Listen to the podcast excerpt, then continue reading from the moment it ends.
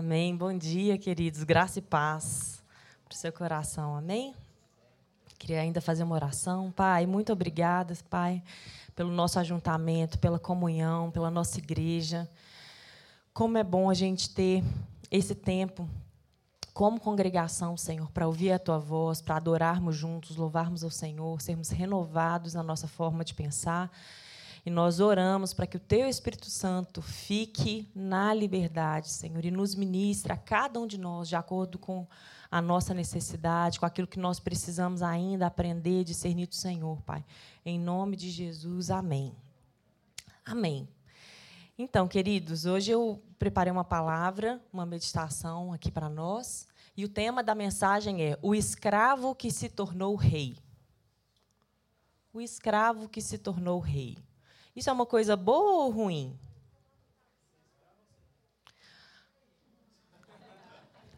Ô menino, é bom ou ruim essa frase? O escravo se tornou rei. O que, que vem no seu coração?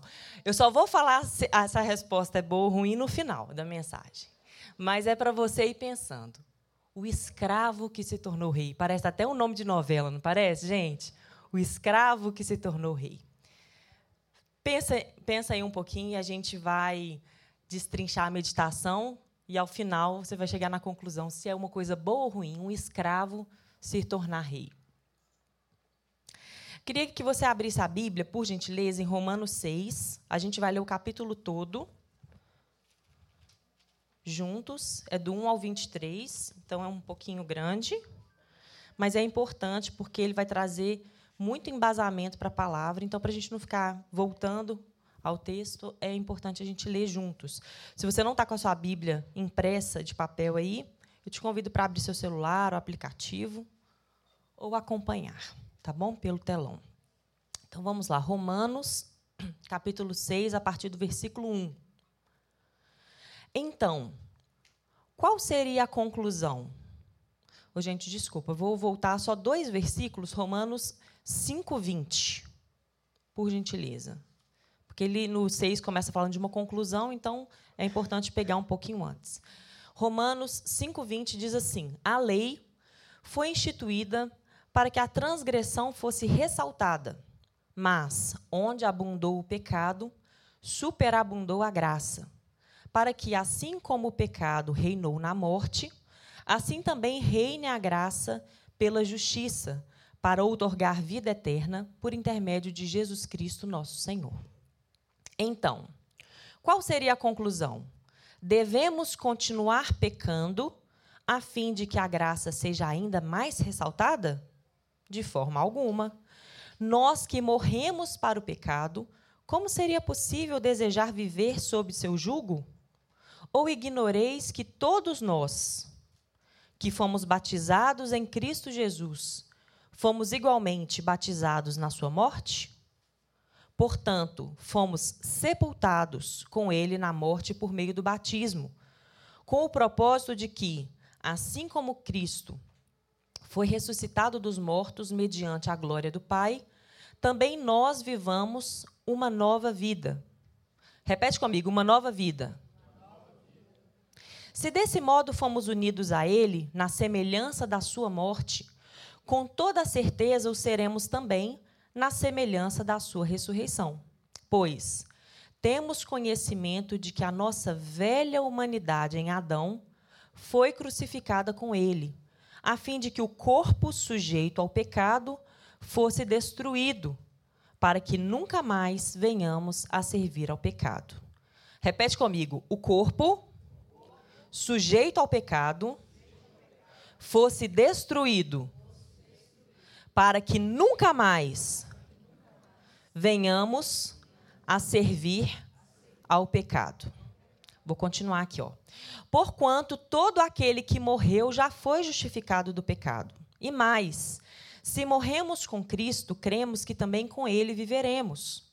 Pois sabemos que, havendo sido ressuscitado dos mortos, Cristo não pode morrer novamente, ou seja, a morte não tem mais qualquer poder sobre ele. Porque ao morrer para o pecado, morreu de uma vez por todas para o pecado. Todavia, quanto ao viver, vive para Deus. Assim, Desta mesma maneira, considerai-vos mortos para o pecado, mas vivos para Deus em Cristo Jesus. Portanto, não permitais que o pecado domine vosso corpo mortal. Repete comigo: não permitais que o pecado domine vosso corpo mortal. Ok. Forçando-vos a obedecerdes às suas vontades. Tampouco entregais os membros do vosso corpo ao pecado, como instrumentos de iniquidade. Antes, consagrai-vos a Deus, como quem fostes levantados da morte para a vida, e ofereçais aos vossos e ofereçais os vossos membros do corpo a ele, como instrumentos de justiça. Porquanto o pecado não poderá exercer domínio sobre vós, pois não estáis debaixo da lei, mas debaixo da graça. Que resposta dar? Vamos nos atirar ao pecado porque não estamos sob o jugo da lei, mas sob o poder da lei da graça? Não, de forma alguma. Não estáis informados de que, os, de que ao vos entregardes a alguém como escravos, para lhe obedecer, sois escravos deste a quem obedeceis, seja do pecado para a morte, seja da obediência que leva à justiça. Todavia, graças a Deus, porquanto, embora havendo sido escravos do pecado, obedecestes de coração à forma do ensino a que fostes submetidos. Vós fostes libertos do pecado e vos tornastes escravos da justiça. Expresso-me assim nos termos do homem comum, por causa da fraqueza da vossa carne. Pois assim como apresentastes os membros do vosso corpo como escravos da impureza e da maldade, que conduz à iniquidade ainda maiores, apresentai a partir de agora todos os membros do vosso corpo como escravos da justiça para a santificação. Porque quando éreis escravos do pecado, estáveis livres em relação à justiça. E que fruto colhestes, então, das atitudes das quais agora vos envergonhais? Pois o resultado final delas é a morte. Contudo, agora, libertos do pecado e tendo sido transformados em escravos de Deus, tendes o vosso fruto para a santificação e, por fim, a vida eterna. Porque o salário do pecado é a morte, mas o dom gratuito de Deus é a vida eterna, por intermédio de Cristo Jesus, nosso Senhor. Amém? É longo, mas é muito rico, muito abençoado. E eu queria trazer um pouquinho sobre isso para vocês aqui. Então vamos lá. Eu queria que a gente primeiro pensasse nessa nessa meditação hoje de manhã, nessa palavra, nessa ministração. Eu queria que você acompanhasse comigo com a sua imaginação, ok? A Bíblia deixa claro que nós, todos nós, descendentes de Adão, éramos escravos do pecado, ok? Então, eu queria que você imaginasse você um escravo. O que é um escravo? Graças a Deus, nos nossos dias, isso acabou. Alguns fizeram uma. Ainda existe, infelizmente, né? mas, de forma geral, é um crime hediondo, ok? Não é aceitável mais, como já foi. Mas eu queria que você pensasse: como é um escravo? Gente, existe algo mais importante do que a nossa liberdade? Na pandemia, ninguém virou escravo, mas a gente sentiu assim uma pontinha do que é você ser privado de liberdade. E é algo terrível. Um escravo, pela definição da palavra, é aquele que, privado da liberdade, está submetido à vontade de um senhor, a quem pertence como propriedade. Então, um escravo, privado da liberdade, está submetido à vontade de um senhor a quem pertence, a, a quem pertence como propriedade. É uma pessoa que, na mentalidade, a mentalidade de escravo, imagina o povo do Egito, que não simplesmente se tornaram escravos, mas os seus filhos nasceram como escravos, e os filhos dos filhos como escravos, e os filhos dos filhos dos filhos nasceram na condição de escravos. Pessoas que nunca experimentaram a verdadeira liberdade. Que tem um Senhor, que você não faz o que você quer na hora que você quer, às vezes você não pode nem pensar né, que ficam aprisionados numa condição de subserviência terrível, de violência, de miséria. Você não presta para nada, nem para receber um salário. Você só tem que servir e servir, e você não tem liberdade de escolha. Você tem que fazer. E ai se você não fizer. Um escravo, a situação de escravo é terrível. E é impressionante como a Bíblia, não somente nesse texto, mas em vários outros, fala que a nossa condição sem Cristo era de escravos do pecado. É como se você, você não tem opção de ter uma vida santa. Você pode achar que tem, mas você não tem. Porque a sua natureza caída te fez escravo do pecado. É como se você não tivesse a capacitação de ter uma vida santa, uma vida justa. Você não tem condições de ter comunhão com Deus. Olha que situação terrível. Você é um escravo, você está preso nessa condição. Você está completamente limitado a obede obedecer o pecado.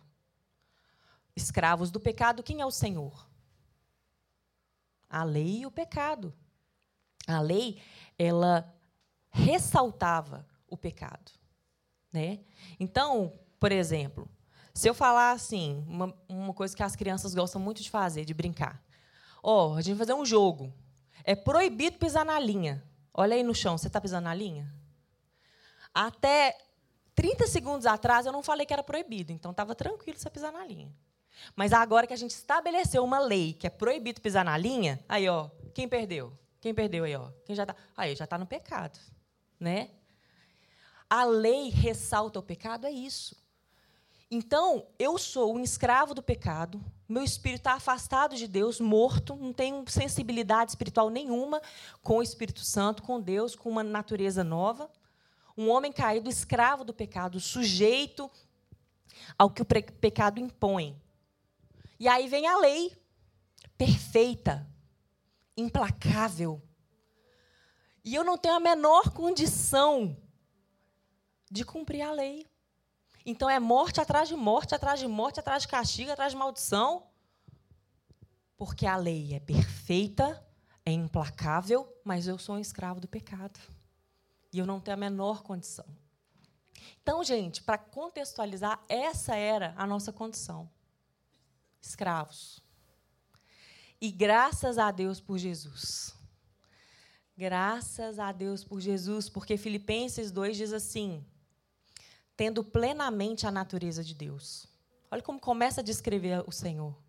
Tendo plenamente a natureza de Deus. Não reivindicou ser igual a Deus, mas, pelo contrário, esvaziou-se a si mesmo, assumindo plenamente a forma de servo, tornando-se semelhante aos seres humanos. Humilhou-se a, si a si mesmo, entregando-se à obediência até a morte e morte de cruz Deus também o exaltou sobremaneira, a mais elevada posição, e lhe deu o nome que está acima de qualquer outro nome. Para que ao nome de Jesus se dobre todo o joelho e continua falando. E João 3,16 fala: Deus amou o mundo de tal maneira que deu o seu Filho. Nós conhecemos muito bem esse texto. Para que todo aquele que nele crê não pereça, mas tenha a vida eterna. Então, voltando para a nossa imaginação, se imagine como um escravo do pecado. Alguém que, mesmo que você tenha uma boa intenção, mesmo que você se esforce, você não consegue. Você não consegue. Você está morto espiritualmente, escravo do pecado. A Bíblia fala em algumas traduções, talvez foi até que passou aqui, fala corpo do pecado. É como se o seu corpo estivesse sujeito ao pecado. O corpo do pecado, né? Mas é muito tremendo porque Jesus ele veio nos resgatar. E eu quero, te, quero que você imagine isso comigo, você como um escravo. E Deus enviando o seu filho, né? Jesus vindo para te resgatar dessa situação que é que é a mensagem da palavra, é a nossa libertação, é a nossa salvação. Então Jesus, que o nome dele significa salvação e Yeshua, ele veio e foi perfeito e nos substituiu naquela cruz e nos resgatou. Ele nos comprou. Tem termos que fala que o Senhor ele nos comprou. Agora imagina. Você tem um Senhor implacável, duro, Você não tem uma nova natureza. Você é escravo do pecado. Mas o próprio Deus vem. E por meio de sangue, ele vai te comprar e te resgatar. E a Bíblia fala que ele te compra. Imagina você como um escravo. Você é comprado. E você não simplesmente agora tem um novo Senhor. Porque o Senhor, o antigo, o pecado, era extremamente destrutivo, mal. Estávamos destinados ao inferno, à morte eterna. Mas agora nós temos um Deus, um Senhor, que nos comprou e que nos amou profundamente, mesmo a gente nessa condição. E que não agora ele não é um Senhor que você vai trabalhar para ele e ele vai ser bonzinho, no sentido que agora ele vai te tratar bem. Você vai apanhar menos, né? É um senhor, agora você continua escravo, mas ele é um senhor bom. Então você vai apanhar menos, né? Às vezes ele até, na verdade, vai curar suas feridas.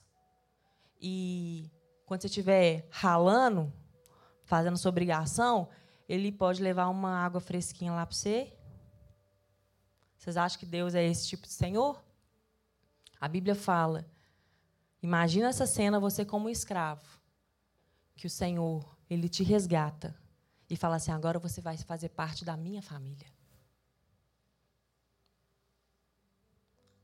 Na verdade, você vai ser a minha filha. Você vai ser o meu filho. E você vai governar como um rei. E tudo que é meu é seu. Eu não te quero mais nessa situação de escravo. Foi algo tão radical, foi algo tão profundo, que a Bíblia fala que nós precisamos nascer de novo.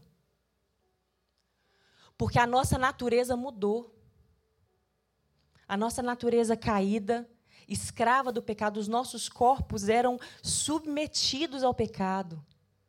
E agora que nós fomos comprados e adotados como filhos, você recebe uma nova natureza, semelhante a Deus, uma natureza que tem comunhão com o Senhor. Você recebe o Espírito Santo de Deus. Tem algo no universo mais precioso do que isso? Nós fomos comprados, nos adotou como filhos amados e nos tornamos nova criação. A Bíblia fala em Efésios 2:10, porque somos feitura sua, criados em Cristo Jesus para as boas obras, as quais Deus preparou para que andássemos nelas. Eu lembro, gente, aqui, no, aqui na igreja mesmo, que eu sou aqui do Ágape tem uns bons anos, né? Minha mãe batizou, estava grávida de mim, então você já viu que tem muito tempo, né? Mas eu lembro que tinha uma música que a gente cantava. Eu não vou cantar para vocês, para não escandalizar ninguém, né? Mas a, a letra da música falava assim. Acho que até hoje que tem essa música, mas fala assim. A letra original fala: Tu me tiraste do lamaçal do pecado e me colocaste sobre uma rocha, agora eu sei. Quem conhece essa música? Ah, gente. Olha que eu canto, hein? Então a música fala, a, a letra original está baseada em Salmos 42, que o salmista fala. O Senhor me tirou de um lamaçal, de um charco de lodo, de um lamaçal do pecado e me colocou sobre uma rocha. E agora eu sei, o salmista profetizando o que aconteceria conosco o Senhor me tirou de um lamaçal do pecado. Só que sabe o que a gente mudou a letra da música? Na época. Ao invés da música é Tu me tiraste, mudaram para Tens me tirado. Então, ao invés. Porque você está cantando, o Senhor me tirou de um lamaçal do pecado e me colocou sobre uma rocha. E agora eu sei. É algo definitivo, já aconteceu. Só que às vezes você está cantando, aí vem aquela seta assim na sua cabeça, né? Ai, mas você erra ainda. Não, não tirou, tá me tirando. Aí, eu me, aí quando cantava, tens me, eu vou cantar, gente. Tens me tirado do lamaçal do pecado, me colocado sobre uma rocha, e agora eu sei. Aí eu falava assim, tem me tirado. Eu sempre imaginava meia banda saindo e a metade ficando na lama. Porque é um processo. Deus está tirando. Aí você imagina assim, metade cheia de lama, metade limpinho, com a roupa branca até aqui, e o resto está na lama. Né? E Deus tem me tirado, tem me tirado. Deus está tá, tá tentando tirar. Né? Outra analogia que eu ficava assim confusa na minha época de adolescência, aquele texto que fala que a noiva de Cristo ela é pura, sem mácula, sem mancha. Ela é perfeita. E aí eu lembro de dos meus amigos, a gente, né, falando de Jesus, a gente falava assim: quando Jesus vai voltar? Quando ele encontrar a noiva, sem ruga, sem mácula, perfeita, irrepreensível. Aí eu falava assim: meu Deus, quando vai ser isso? Quando que a igreja vai estar sem ruga? Quando que a igreja vai estar sem mácula? Quando ela vai estar sem nenhuma sujeirinha? Quando que ela vai estar perfeita? Queridos, você concorda que a igreja somos nós? Quando que isso vai acontecer? Eu falava assim, meu Deus, mas vai demorar. Mas vai demorar, oh Deus. Tem que ser aquele momento que, num segundo, todo mundo está em dia. Jesus vem e corre. E corre, Senhor, corre rápido, né? Vem galopando no. Como que é? Cabelos como a neve e tal. Porque tem que ser muito rápido. Porque num segundo, ó, tropecei, estou na lama. Será que é assim que o Senhor vê? Não é assim, queridos. Nós precisamos entender que o nosso Senhor, a obra dele está consumada. Você não está mais num charco de lodo, de pecado, de sujeira. Você, se você crê em Jesus, o Filho de Deus, em Jesus Cristo Nazareno. Quem crê no Nazareno? Se você crê no Nazareno, no Jesus Cristo, o Filho de Deus, santo, nascido de uma virgem que veio sem pecado, foi um servo obediente, obediente até a morte morte de cruz, nos substituiu, nos comprou com o seu poderoso sangue. Você crê nele? Se você crê nele, a palavra de Deus fala que você foi transportado do reino, do reino não, do império das trevas para o reino do filho do seu amor. Você se tornou uma nova criação assim, você foi santificado, perdoado. A Bíblia fala que tudo se fez novo. Tudo se fez novo. E você agora não é um escravo de um Deus que é bonzinho, mas que é, se você não, não andar na linha, eu devolvo, hein? Devolvo. Você acha que Deus é assim? Você se tornou um filho amado um filho amado. Mas o que eu quero falar hoje para vocês, que eu senti no meu espírito de compartilhar com a igreja, é sobre a renovação da nossa mente.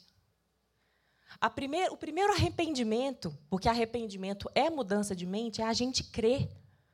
A nossa condição como escravo. Sabe quando a gente crê? Eu estava perdido e fui encontrado, eu estava morto e revivi.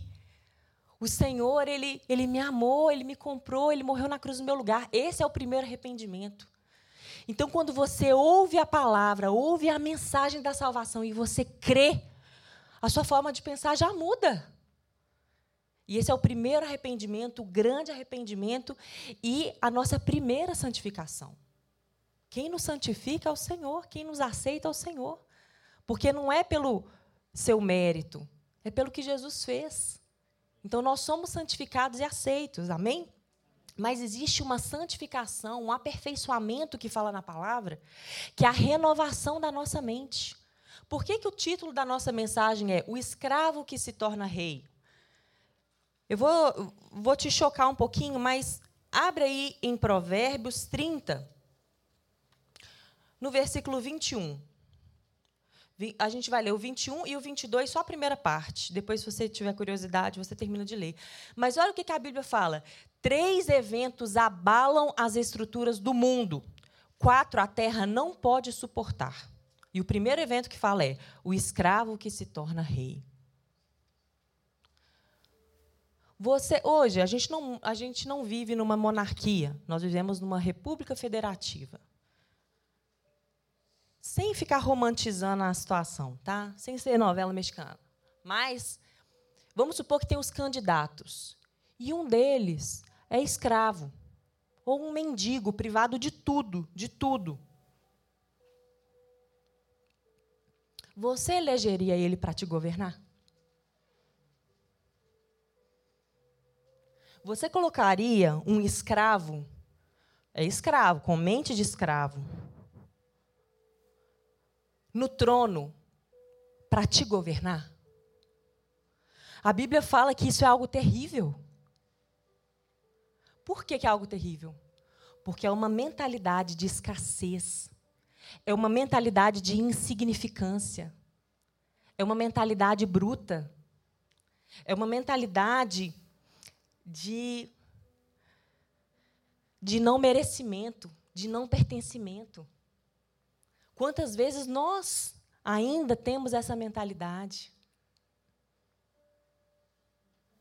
E como o Senhor precisa renovar a nossa mente. A Bíblia nos chama, inclusive, de sal e luz no mundo, quando nós nos tornamos filhos de Deus. Então, como o apóstolo Túlio sempre fala, o nosso espírito, agora nós aceitamos a Cristo. Nós entendemos o sacrifício perfeito de Jesus e nós falamos, Senhor, eu aceito. Não é porque eu mereço, não, mas eu aceito. Obrigado por tamanha graça. Eu creio no Senhor. E aí você se torna um filho. Mas a nossa mente ainda é uma mente velha. Quantos aqui, para eu já não falar todos, né? Mas quantos aqui nós aceitamos o Senhor temos o nosso espírito recriado, renascido, a excelência de Deus dentro de nós, o Espírito Santo morando, habitando dentro de nós, e nós ainda mentimos, pecamos, murmuramos. E pode ser um pouco chocante, mas você sabia que pode ter muitas pessoas salvas e isso não transformar uma cidade? Pode ter muitas pessoas frequentando a igreja e isso não mudar uma cidade. A gente, é, é, faz sentido? Isso existe? Existe. Porque eu queria que colocasse a imagem, por favor. Porque são pessoas que nasceram para reinar, mas ainda têm uma mentalidade de mendigo. Tem uma mentalidade de escravos já tem a coroa na cabeça, já tem a autoridade, mas vive como um pedinte. Vive mendigando o amor de Deus, vive mendigando o amor das pessoas. E ainda, muitos de nós, irmãos, eu estou falando isso como um alerta para nós como igreja. Muitos de nós ainda, o nosso corpo como se fosse o corpo do pecado. A Bíblia fala, não combina mais. Eu vou falar igual eu falo com os meus filhos, isso aí é muito deselegante. Não combina mais com você. Não faz parte mais de quem você é. Olha que tremendo que a Bíblia fala.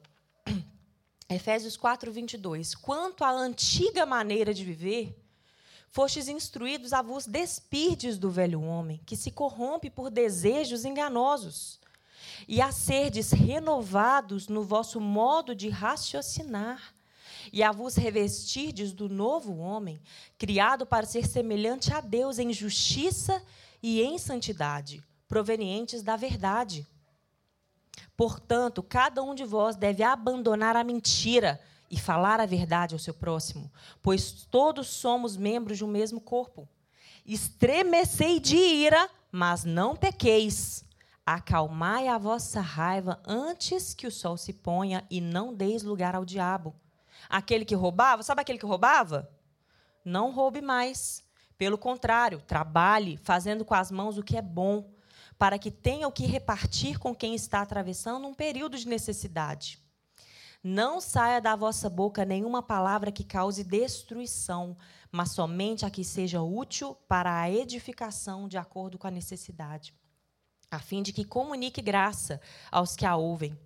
Não entristeçais o Espírito Santo de Deus, com o qual fostes selados para o dia da redenção. Toda amargura, cólera, ira, gritaria e blasfêmia sejam eliminados do meio de vós, bem como toda maldade. Pelo contrário, sede bondosos e compassivos uns para com os outros, perdoando uns aos outros da mesma maneira como Deus vos perdoou em Cristo. Que texto poderoso! A Bíblia está falando, queridos, você um dia já foi escravo do pecado. Você tinha uma natureza caída. Você estava morto espiritualmente e não conseguia evitar. Você não conseguia, não tinha a liberdade de ter uma vida santa. Você não podia escolher. Mas agora você foi feito uma nova natureza. Agora, o Espírito Santo de Deus habita dentro de você e você compartilha da mesma natureza de Deus no sentido de justiça e santidade. E agora, Deus te deu toda a capacitação para escolher a santificação. E, aí agora, e aqui que a Bíblia fala: você mentia? Agora não mente mais. Você roubava? Agora você não rouba mais. Ai, mas Deus, é, eu não consigo não mentir. Uai, você está falando que a palavra de Deus é mentirosa? Você consegue não mentir. Porque você é um filho de Deus, cheio do Espírito Santo. E aí agora você vai exercitar a sua vontade. E você vai fortalecer o seu espírito. O Eduardo leu aqui o texto, acho que está em Efésios também, que fala que agora o espírito milita contra a carne e a carne contra o espírito. Qual que vai prevalecer? Você tem alimentado o seu espírito? Você tem sido purificado a sua mente com a água pura? A Bíblia fala que o que, que purifica a nossa mente? A verdade. A verdade da palavra. Então, como a gente mostrou aqui, se eu tenho autoridade para governar, eu sou filho do rei, e ele me deu autoridade para governar essa terra, mas eu ainda penso como um escravo, isso, no mínimo, para não falar que pode causar muita destruição, mas isso, no mínimo, é um grande desperdício. Você tem, dentro de você, poder para mudar a nossa cidade. Primeiro, você vai ter que se autogovernar. Ah, mas. Meu Deus. Por isso que nós dependemos do Espírito Santo. É a obra do Senhor em nós. O apóstolo Paulo fala: é na minha fraqueza. O poder de Deus se aperfeiçoa na minha fraqueza. Queridos, quando nós dependemos do Senhor e nós entendemos que nós temos uma nova natureza e deixamos o Espírito Santo nos moldar, nos ministrar, nos usar, isso é algo tremendo. A Bíblia fala em Romanos 12, 1 e 2: Não sede conformados com este mundo, mas sede transformados pela renovação do vosso entendimento, para que vocês experimentem qual seja a boa, agradável e perfeita vontade de Deus. Queridos, às vezes a gente lê esse versículo num, num nível muito individual. Ah, eu quero experimentar a perfeita vontade de Deus. Aí, às vezes você está pensando, ah, eu quero experimentar um carro novo, uma casa com quintal. Oh, Deus. Vou mudar minha mente, vou mudar minha mente, vou mudar minha mente. Não é assim. A Bíblia está falando que para a gente experimentar o céu na terra, qual é a vontade de Deus? Quando a gente vai para a Bíblia, Senhor, seja feita a tua vontade, aqui na terra como no céu. Qual é a vontade de Deus? Quantas vezes nós, como cristãos, a gente fala, eu não sei a vontade de Deus. Então eu quero te falar, a vontade de Deus é que seja feita aqui na terra, como foi estabelecido no céu. E a Bíblia fala que nós vamos experimentar a vontade de Deus nessa terra quando nós fomos renovados no nosso entendimento. Então eu quero te falar.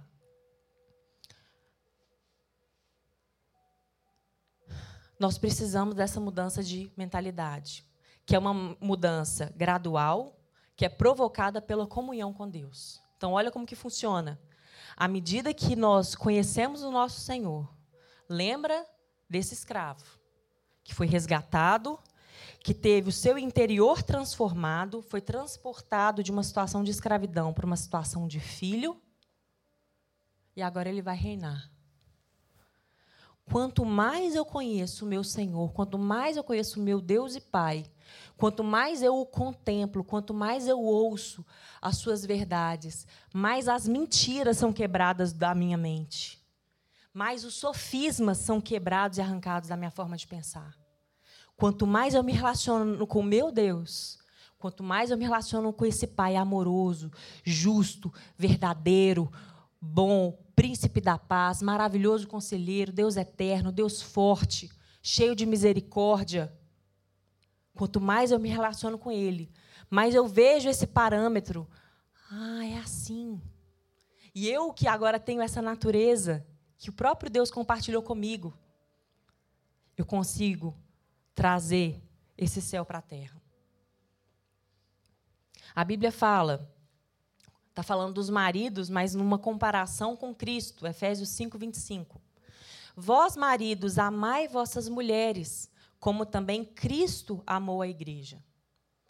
Então, olha o que fala sobre Cristo amou a igreja. Cristo amou a igreja e a si mesmo se entregou por ela, para a santificar, purificando-a com a lavagem da água pela palavra.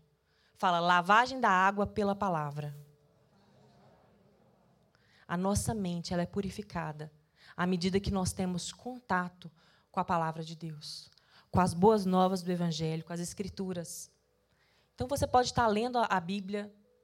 Gente, quantos aqui já tiveram essa experiência? Você está lendo despretensiosamente a palavra. Aí aquele negócio vem assim, parece para dentro de você, parece que você está comendo um pão, né? E às vezes te confronta numa situação que você precisa mudar, que você nunca nem tinha percebido. Que não precisou ninguém ficar apontando para você e falando, mas o Senhor está ali te ministrando, te mudando, mudando a sua forma de pensar, te purificando. É essa água que vai transformando a nossa forma de pensar. E o terceiro e último ponto, então, queria falar primeiro dessa santificação da salvação depois desse renovar da nossa mente. E o terceiro e último ponto para a gente fechar a palavra é nós governarmos, trazendo a vontade de Deus para a terra. Milagres acontecem por unção, por grande fé e também através do fluir de uma mente renovada. Milagres acontecem através do fluir de uma mente renovada. Queridos, quantos de nós, as nossas casas, foram tremendamente transformadas depois que o Evangelho entrou? Depois, se você quiser, pergunta para a Ana, que estava lá em Cabo Verde, fazendo um trabalho tremendo missionário, se o Evangelho é suficiente. É suficiente, Ana? O Evangelho é suficiente. Porque quando o poder de Deus entra, quando o evangelho entra, as situações começam a mudar. E começam a mudar de dentro para fora, mas isso muda sociedades. Isso muda casas, contextos. Mas a nossa mente precisa ser renovada.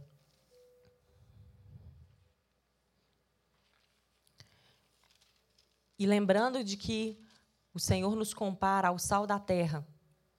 Eu creio que a gente está vivendo um novo tempo como igreja, mesmo. Imagina um prato e você vai colocar sal. Você não abre o saleiro e joga todo o sal no cantinho do prato. E come ali, né? Não é o nosso ajuntamento como igreja, todo o sal na igreja. O sal ele precisa ser salpicado em toda parte. Em toda parte precisa ter sal. Nós precisamos de sal nas escolas. Nós precisamos de sal na mídia. Nós precisamos de sal nas famílias. Nós precisamos de sal na igreja, no governo. Nós precisamos de sal nos esportes. Nós precisamos de sal na música, no teatro. Nós precisamos de sal na política. Nós precisamos de sal. Nós, a vontade do Senhor é nos espalhar para trazer um verdadeiro avivamento. E muitas vezes a igreja ela tem medo de se contaminar.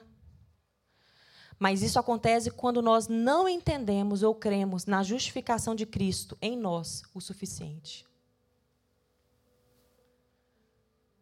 Isso acontece quando nós não cremos naquilo que, Jesus, naquilo que nós nos tornamos, naquilo que nós somos, a nossa agora nova identidade de filhos, de reis e sacerdotes, com uma nova natureza.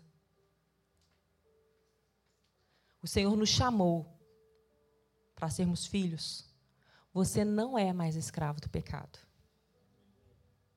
Então eu quero te falar profeticamente, se tem qualquer pessoa aqui que você acredita que é escravo do pecado.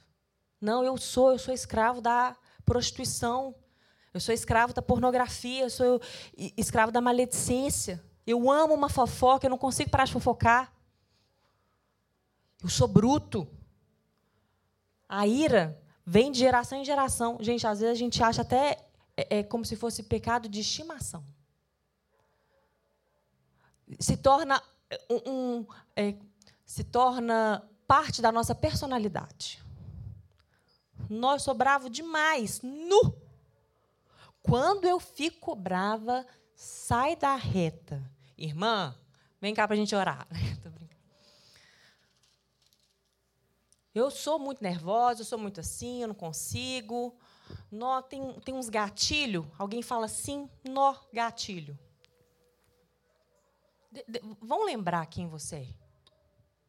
Vão lembrar quem você é. Você tem uma nova natureza. Você não é escravo do pecado. Você é um filho, uma filha amada de Deus que tem o Espírito novo, recriado, o Espírito Santo. Sabe? O mesmo Espírito que ressuscitou Jesus dentre os mortos mora dentro de você.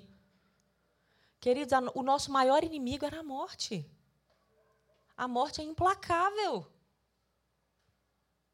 E você fala que não consegue ficar sem mentir?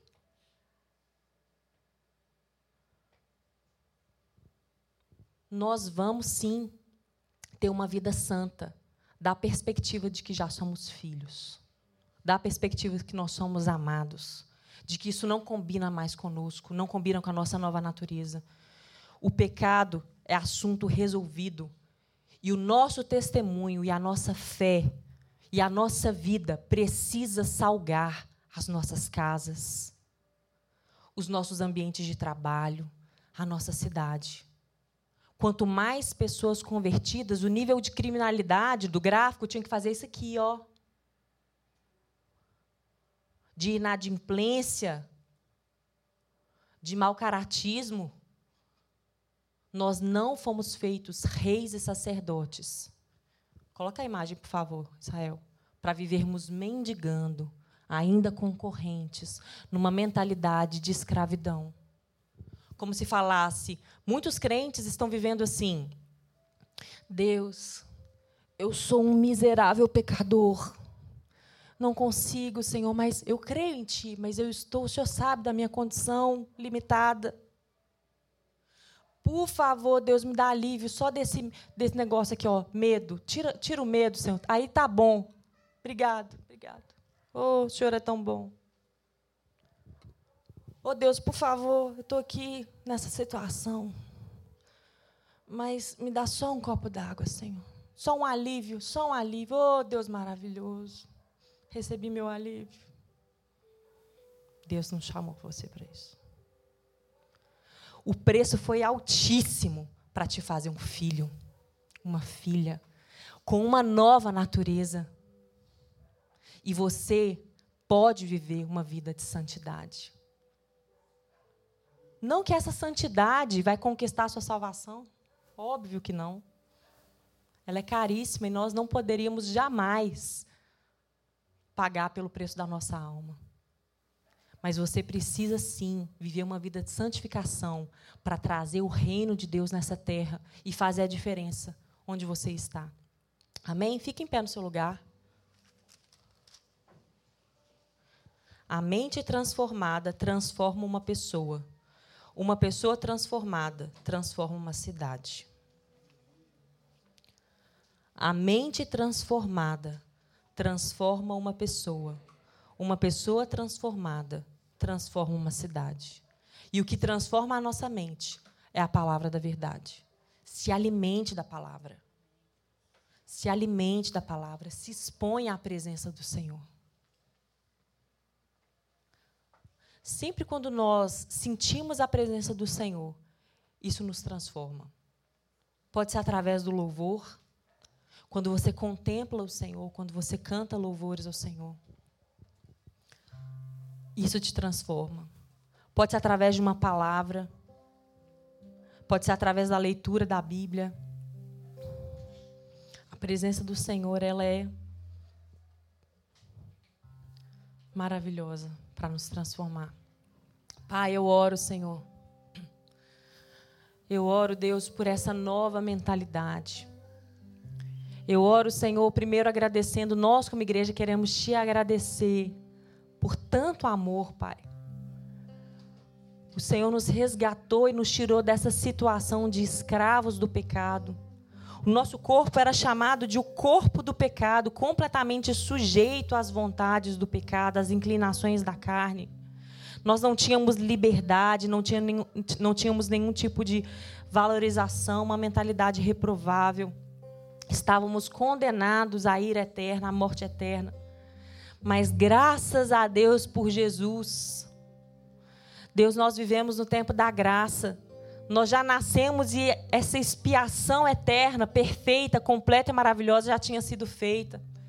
E quando nós cremos na mensagem do Evangelho, nós recebemos o poder de sermos feitos filhos de Deus.